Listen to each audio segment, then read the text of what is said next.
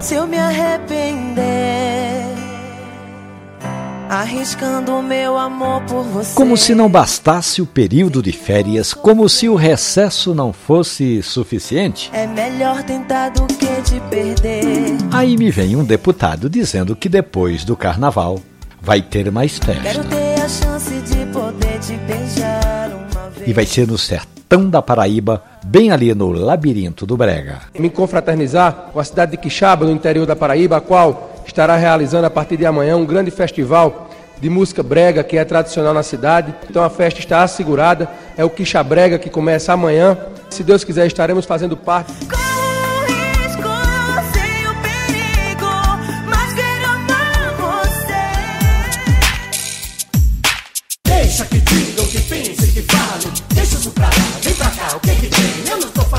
Se a população anda de cabelo em pé por causa dos comparsas do Marcola que ameaçam invadir o presídio aqui em Brasília,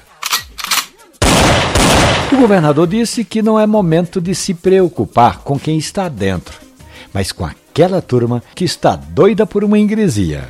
Não adianta mandar urutus blindados para dar segurança ao presídio, enquanto a curriola, essa turma que é trazida para cá, está do lado de fora. Os bandidos que querem resgatar o Marcola estão do lado de fora.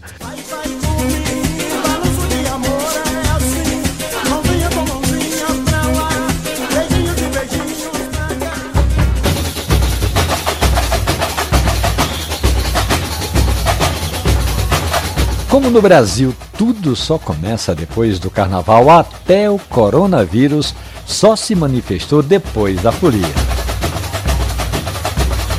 Foi aí que os gaúchos se juntaram com os paraguaios.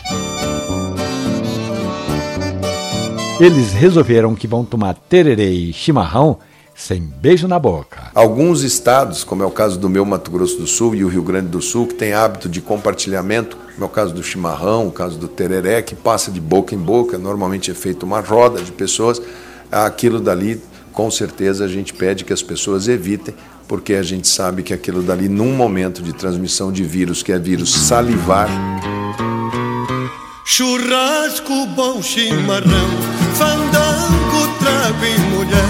É disso que o velho gosta, é isso que o velho quer. Eu sou Romualdo de Souza e você ouviu a crônica mais escrachada da política. E ela fica ali nos agregadores de podcast, incluindo Spotify ou na página da radiojornal.com.br. Crônica da Política. Um abraço.